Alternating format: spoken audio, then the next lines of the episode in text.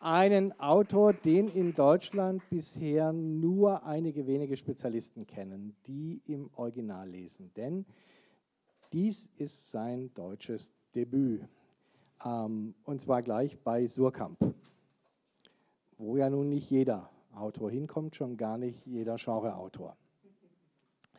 Ähm, also könnte man jetzt ähm, kurz mit einem Lobpreis dieses Buchs beginnen, aber ich weiß nicht, was ich dazu sagen soll, weil dieses Buch ähm, Erwartungen täuscht.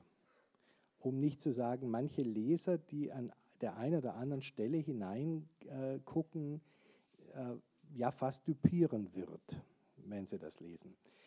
Ähm, Darum meine Bitte an Jesus, und du kannst jetzt entscheiden, ob du Deutsch oder Englisch sprechen willst. Lass uns lieber, lieber Englisch machen, weil mein Deutsch okay. nicht so, nicht so ja. gut ist für, für Ist für jemand hier, der übersetzt haben muss, wenn wir in lockerem Englisch sprechen? Genau, wenn ich Englisch spreche, versteht jeder?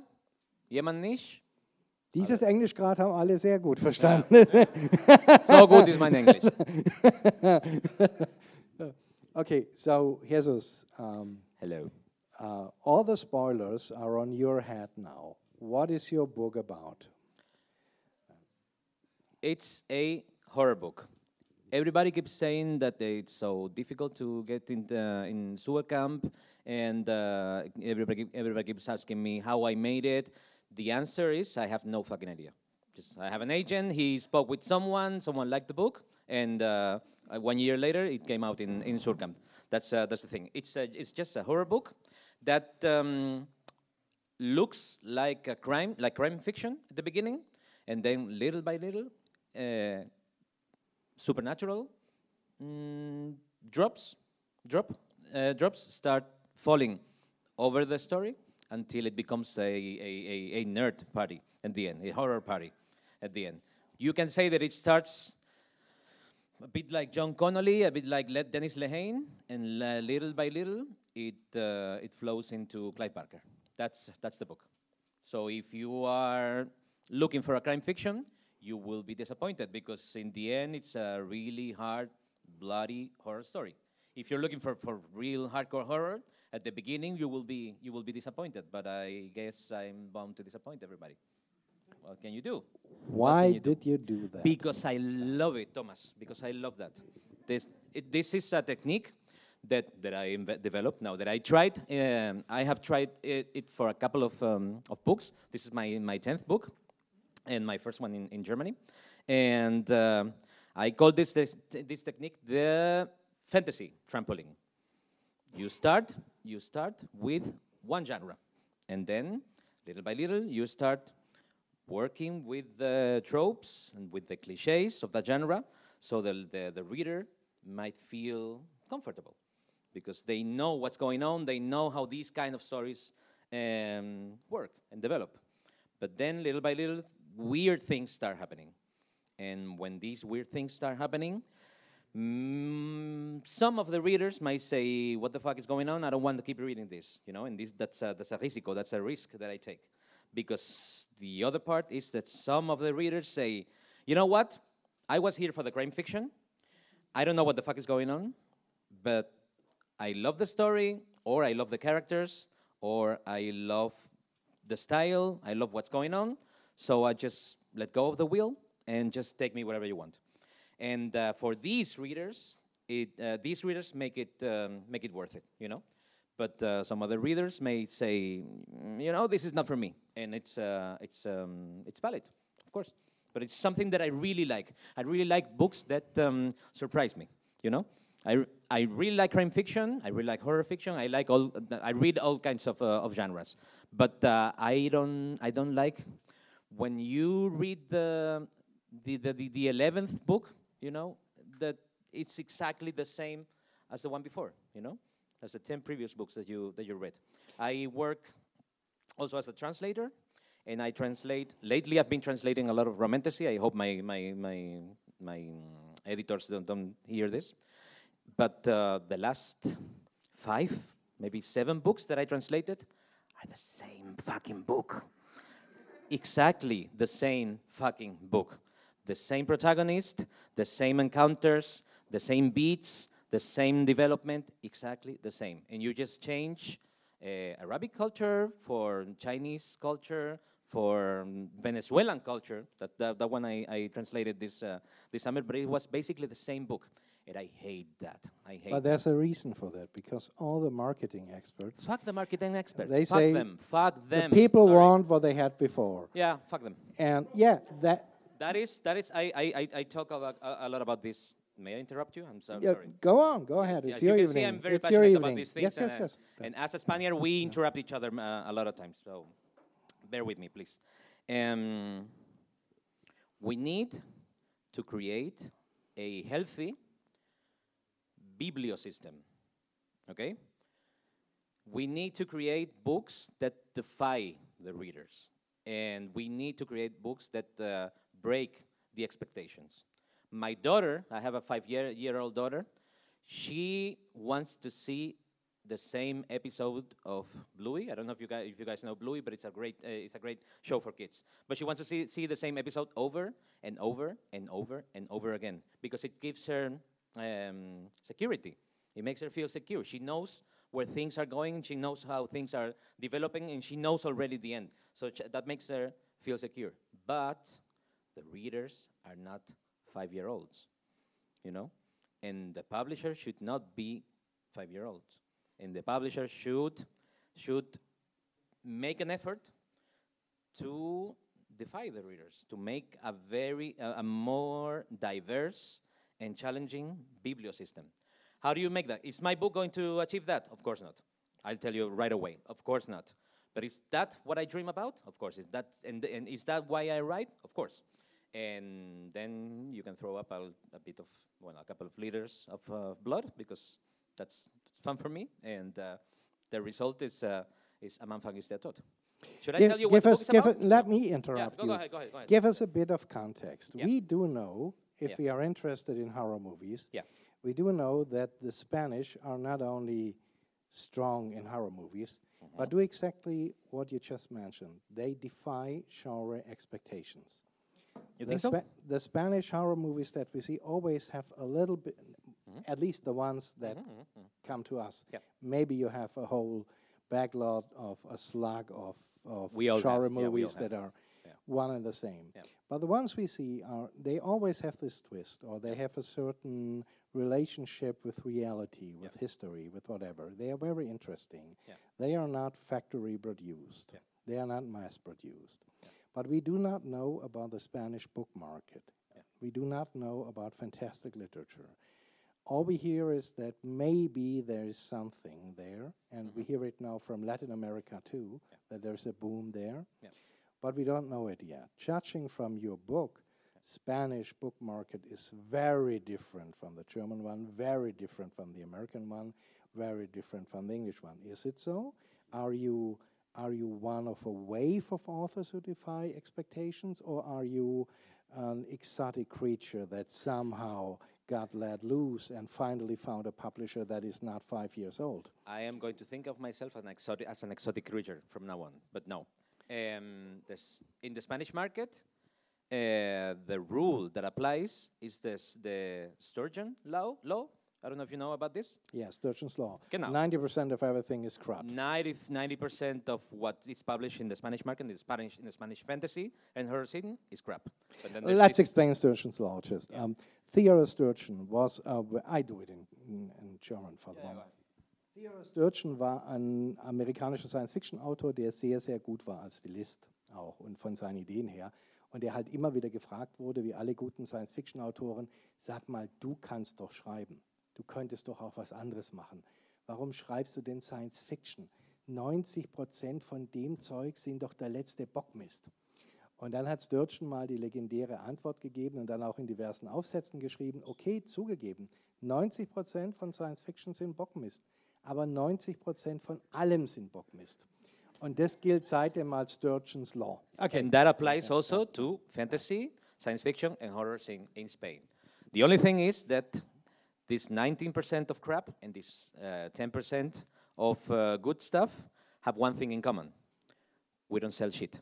We sell very, we have very low, very low um, figures of, uh, of um, sold X uh, uh, copies. But sometimes um, we well, something happens, some magic happens, and we we get to get to Suhrkamp or, or, or other other other publishers that are a bit, a bit uh, bigger. And th the same thing is happening in Latin America. There's a huge amount of writers that are crap. But there's also one these these 10% of writers like Mariana Enriquez, like Maria Fernanda Ampuero, it's usually women, uh, like uh, uh, Fernanda Melchor, who are fucking amazing, fucking amazing. And they also defy expectations, you know? And you, you, you must, you have to, to keep in mind that every writer is also a reader, you know? So you write to mm, get to the book that you would like to read, you know? So that's, that's, that's the thing. Now, one thing Should- that we should mention about your book for the people that You guys don't, don't have the, the, the slightest clue what the book is about, no? Should we it is it is it it is situated not in Spain. It is uh, a Berlin book. It is a, the big city, and there is Berlin. And Berlin is that's not a spoiler after what you said. Berlin is more or less a part of hell in that book. And this is exactly my view of Berlin. I hate Berlin with a vengeance. Um, so I like that book very much for the Berlin portrait. But you are living in Berlin. Yeah. Um, why are you living in Berlin if you hate it so much? See, Thomas, another disappointment is coming to you. I have to tell you the truth. I don't hate Berlin that much. I do hate Berlin sometimes. I reckon I will start hating Berlin this Saturday. You guys know why? They're changing the time. They're changing the time. So in Berlin, it will be, it will start uh, get dusk. It will start at uh, 15:30, 16 hour. So so when it's dark and cold, I hate I do hate Berlin because I'm Spaniard, you know. Uh, but the thing is, the thing is, I've been living in Berlin for the past eight years. I've been resident in Berlin, and then prior to that, I've been hopping off and on and off uh, from Berlin since 2009. And I see this um, this uh, party, multi-culti heaven in, in, in on, on earth Berlin, but I- also see another part of Berlin that no one is talking about. You know, Berlin is a very hard city. Berlin is a very hostile city. Berlin uh, can be an enemy to you. You know, me as a foreigner, I experienced racism in Berlin, and I've been living there for the past eight years. And I won't say that I that I that I that I that I experience it on a daily basis, but surely on a weekly basis. Also ich weiß nicht, wie es in Spanien ist, aber hier, wir sind in Deutschland. Und ich erkläre Ihnen, wie es hier gemacht wird. Das passiert mir, das, das, that happens to me almost every week. And you also experience um, institutional violence. And you also experience a very ugly part of Berlin. Now, Berlin is a big city, and all big cities have, have this ugly part. Madrid, Barcelona, London, but uh, the difference is that Berlin is the most acritical place that I have seen. You know, I am currently writing a book about cults, about one specific cult that I that I have developed, and many of the behaviors of the the characters I took from the people from Berlin because people who love Berlin seems to be in, seem to be in a cult, seem to be blind to all the the the, the ugly, the, the the the hostile stuff, and just uh, focus on on the the the great stuff, the big, the great parts of Berlin, and the, it does have great parts, but I had this um, itchiness in me, you know, that being here in Berlin, living in Berlin, writing horror as I write, why not writing a horror novel in Berlin where I um, focus on this part of Berlin because it, it, it, it is very alive, very, very alive, you know, and it's material for a horror film. So over the years, I've been picking up little, little, little details that I, that I, that I put in the, in the book. For example, my ex uh, brother-in-law uh, is a policeman. He works in the Kripo, in the Kriminalpolizei. And he told me this story that's in the book, but it's in the first 15 pages, so it's not a spoiler. One day he told me um, he had this case of a an, an apartment, an, an, an an apartment, where uh, something went broke, uh, broken. Uh, I don't know if it was an oven or a Heizung, something. So they called the Hausmeister from the apartment. And the guy was nowhere to be found. They called him a, thousand times, uh, and so they called the, the, the, owner.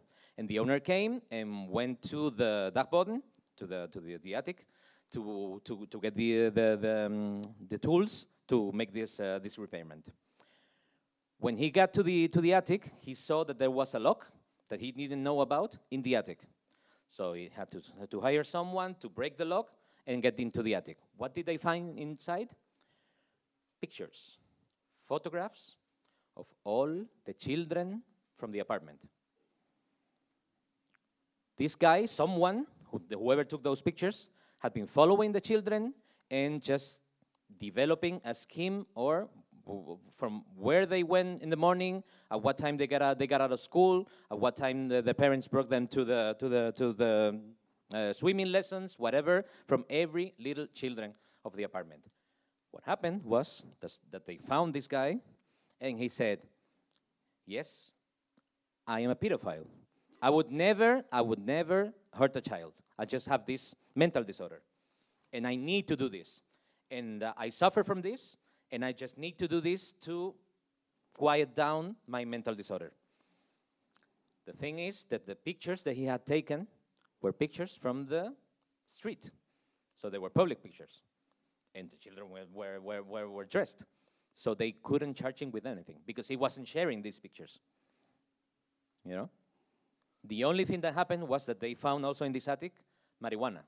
So the guy, was, the guy got, got fired and he had a fine, and that was it. And I asked my, my brother in law at the time, You, as a policeman, how would you react? How would you deal with this? And he told me, Well, maybe 20 years ago, my colleagues from back then will take the guy and give him a little scare. They will get him in a, in a van or in a kela, in, a, in, a, in, a, um, in the basement, and probably tie him up and uh, scare him so he wouldn't do that again. And I asked him, and what about nowadays? You guys keep doing this? And he said, no. Mittlerweile said, okay, yeah, Sure. Yeah. A typical Berlin guy. A typical Berlin guy. The thing is that when I heard this story, I said, "This is going some at some time. This is going to a into a novel, and it's in the first 15 pages of the of this book. It's one of the first scenes of the first chapter." We should hear a bit from your book now, ja. Jesus. Götz Schneider wird uns jetzt erstmal ein bisschen was lesen. Jesus liest später auch noch. Ähm, Götz Schneider können Sie diese Woche bei den Dragon Days übrigens auch nochmal erleben, am Donnerstag im Merlin, wenn es Live-Hörspiel gibt mit mehreren Gruselgeschichten. Ähm, Jesus hat schon gesagt, es beginnt als Polizeiroman, es beginnt ganz klassisch sogar mit einem jungen Cop, der bei der Kripo eben frisch anfängt. Ähm, dem passiert nun was ein bisschen Blödes, eigentlich eine bürgerliche Situation. Er fährt nachts heim von einer nicht sehr glücklichen Begegnung mit einer Frau und im Heimfahren nachts merkt er, dass er jetzt denselben Weg hat wie eine Frau vor ihm. Im Dunkeln, nachts in der Stadt, in zunehmend einsameren Straßen. Und er steht halt vor der Frage, was soll ich denn jetzt machen? Soll ich die jetzt irgendwie anrufen und sagen, hallo, ich bin nicht gefährlich? Das klingt wie ein sehr creepy Guy, der dann wirklich gefährlich ist. Oder soll ich schnell aufholen und sie überholen? Wenn ich sie mal überholt habe, mag es ja noch in Ordnung sein, aber bis ich sie erreicht habe. Blöde Situation. Soll ich irgendwie selbst jetzt einen Umweg laufen? Das würde er vielleicht anderswo mach, anderswann machen, aber er ist ja stinkig, er hat ja eh schon schlechte Laune.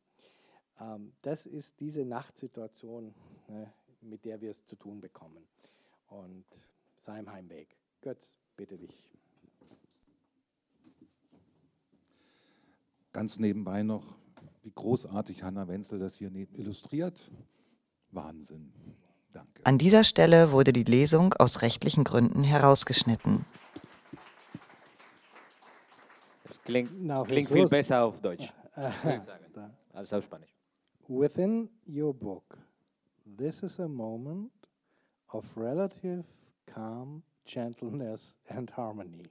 It, uh, it's the exactly the, the first five pages. Yeah. This is what Hannah is. Uh, oh, wow. now she's Tony, there's someone, eh, danke, Anna.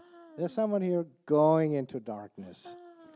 This Anna. is what the book is about. Marry me, Hannah. Um, do you ever, when you write, put the brakes on yourself because you think, okay, this I cannot do. I will lose the last of my readers. This is too much for them. I cannot let them suffer that much. Or do you just plow ahead?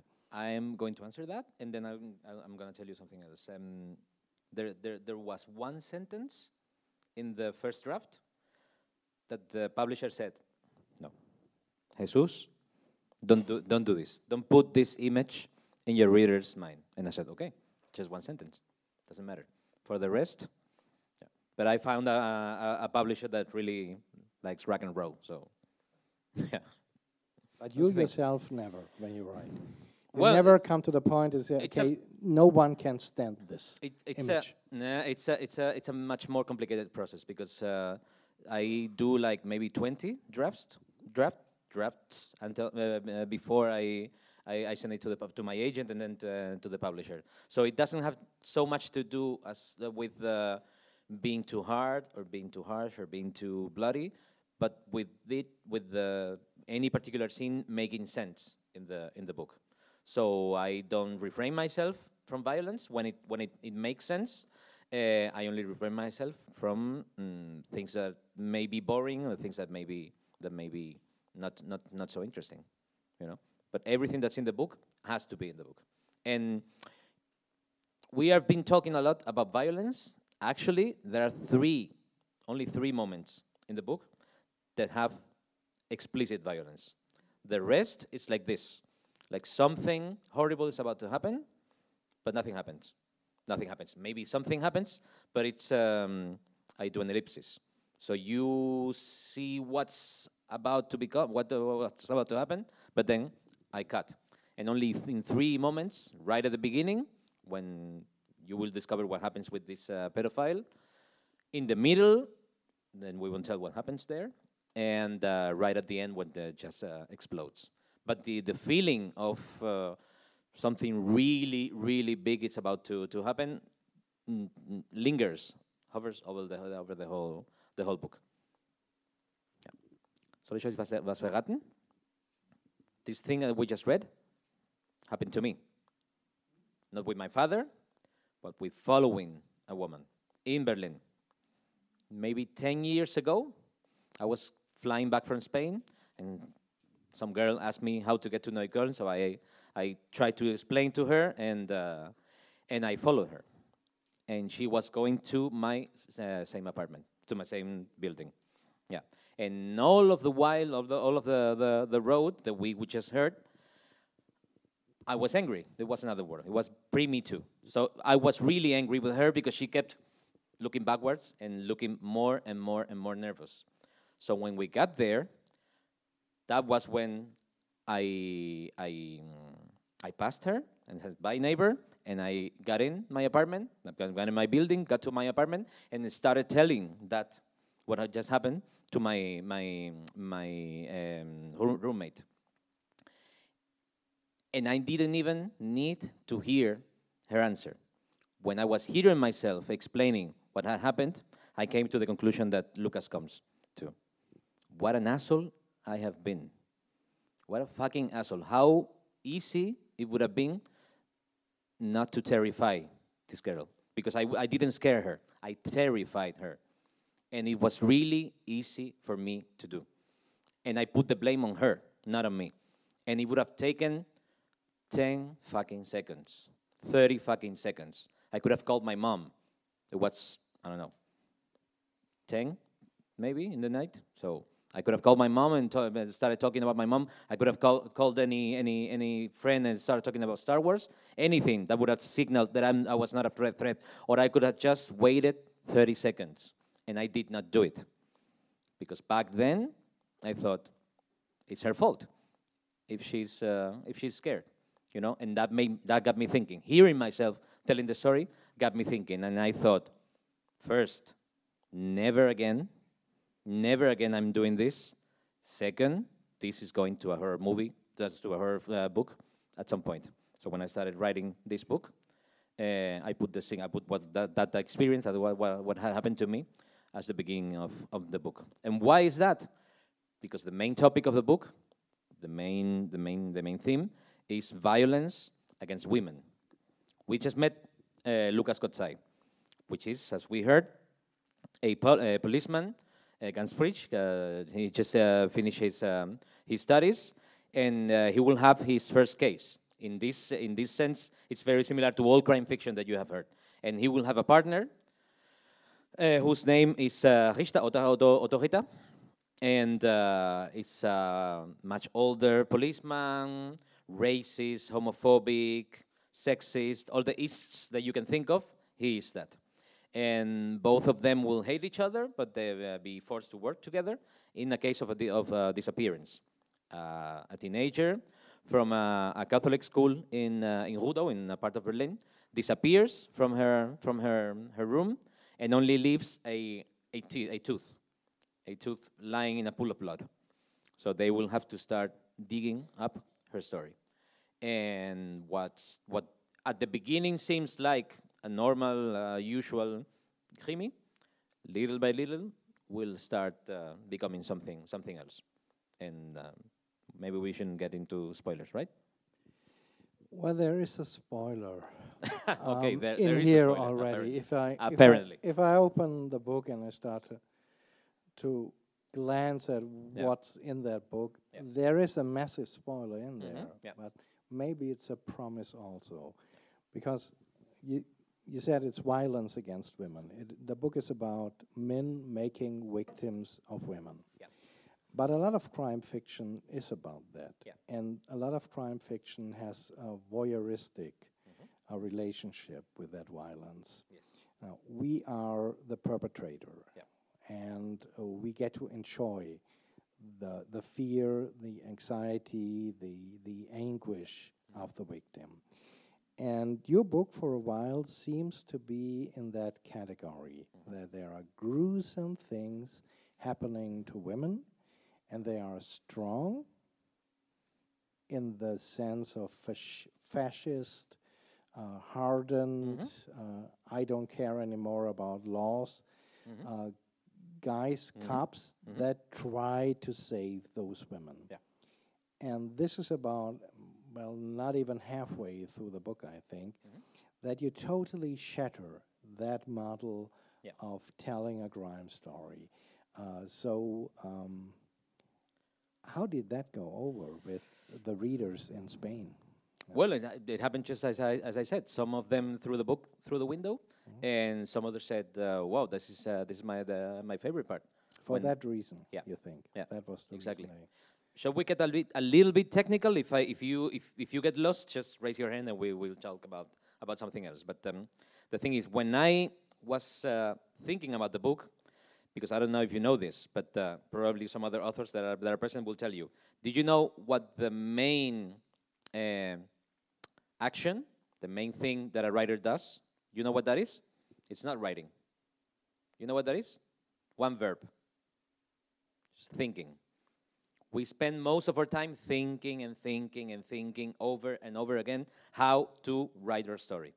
So when I was sure that I wanted to write a crime fiction that slowly turned into horror fiction, I did what I always do, what I always do, which was reading all everything that I could do, that I could find about um, about the topic that I wanted to to to, to approach, and I came across a um, feminist theory about fiction by uh, an author called Gail, Sim- Gail Simone. The, the the theory is called Women in Refrigerators. And are you, are you aware of this? Uh, okay, it, the- the theory, to sum it up, sum it up the theory says, uh, talks about how uh, crime fiction and fiction in general deals and represents uh, the female body. And it uses a comic, a comic book, a comic book from Green Lantern. Does it tell you something? It's a DC, it's a DC hero, superhero. And in this particular comic book, the evil guy uh, kills um, Green Lantern's girlfriend he cuts her up in pieces and leaves her in his refrigerator. And it's very famous, uh, one, one, one page, when Green Lantern opens the, the, the refrigerator and sees the pieces of his girlfriend. and fuck the girlfriend. The girlfriend is never mentioned again. It's just a piece of furniture. It's just a, a, a, a, a thing that the hero uses an excuse to keep perpetuating violence because he uses it as an, excuse to find the bad guy and kill him. You know, and this theory uses this uh, this comic book to illustrate how women are portrayed in this kind of fiction. You know, like the the the, um, the um, main object, but an object that is used as, as an excuse. And I wanted to mm, play a little bit with that and give a twist with that. Uh, you guys know a TV show called True Detective? It was very famous like eight years ago. It happens the same. You see the first, the first, uh, the first body with the horns and uh, the antlers and uh, the whole installation, and you don't know much about uh, about the the victim. It's just an excuse for these two really hardened, really tired of everything cops to keep looking for a guy and uh, and beat him up. And I wanted to change that. So minor spoilers. Hope I hope minor spoilers.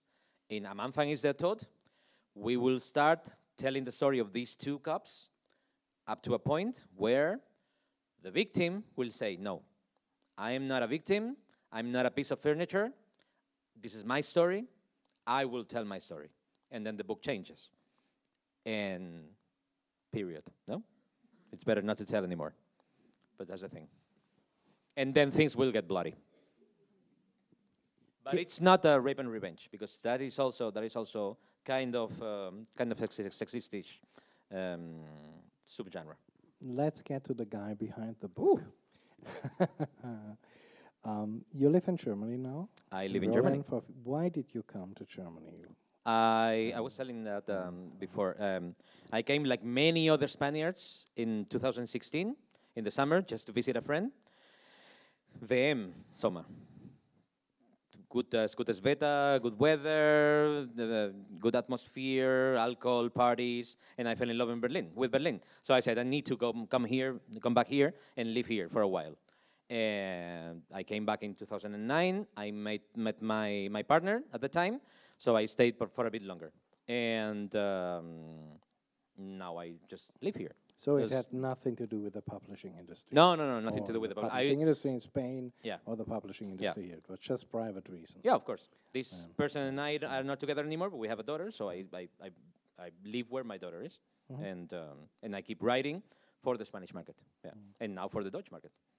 In the panel before, we talked a lot about uh, nowadays authors having to keep up with trends and having to keep up with their fans on social networks Yeah. and um, uh, taking care of the relationship with their readers. Mm-hmm. Is that a thing for you, or do you live apart from the social networks?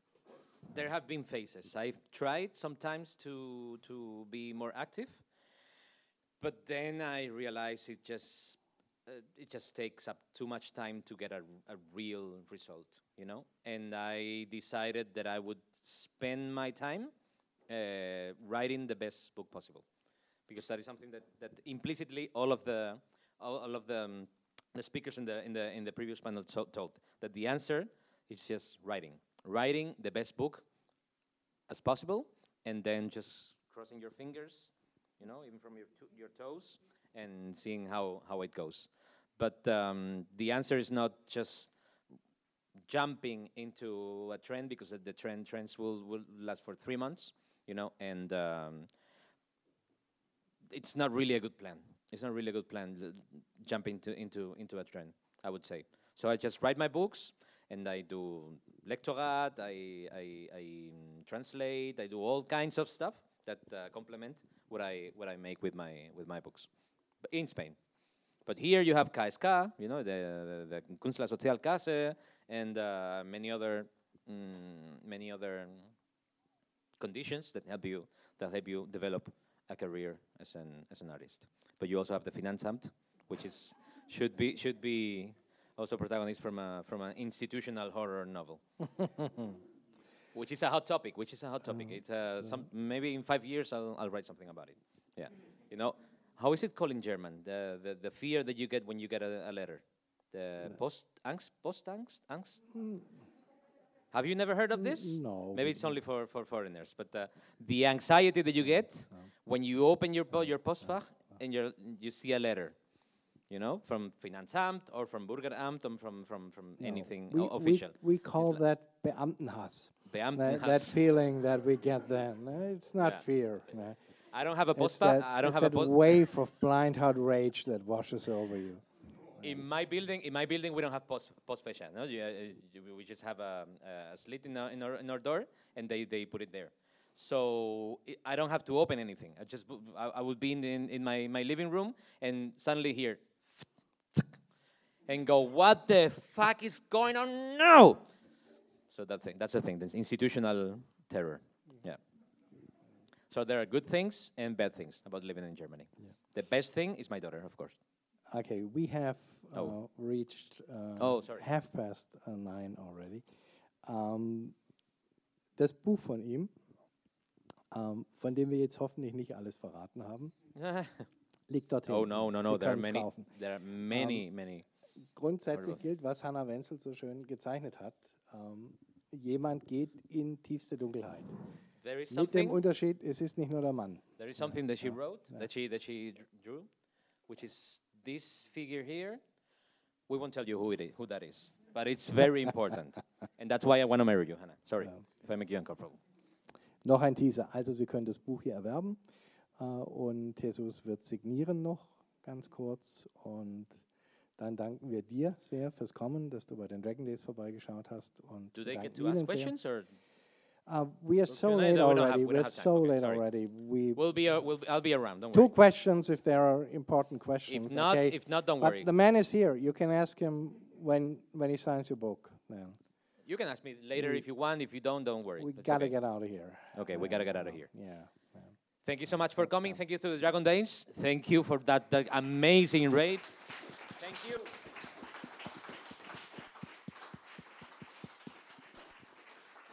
Keep reading defiant books, books that defy yours, your, your expectations. Keep reading, reading them. Let's make between all, all of us, among all of us, a better bi- biblio system.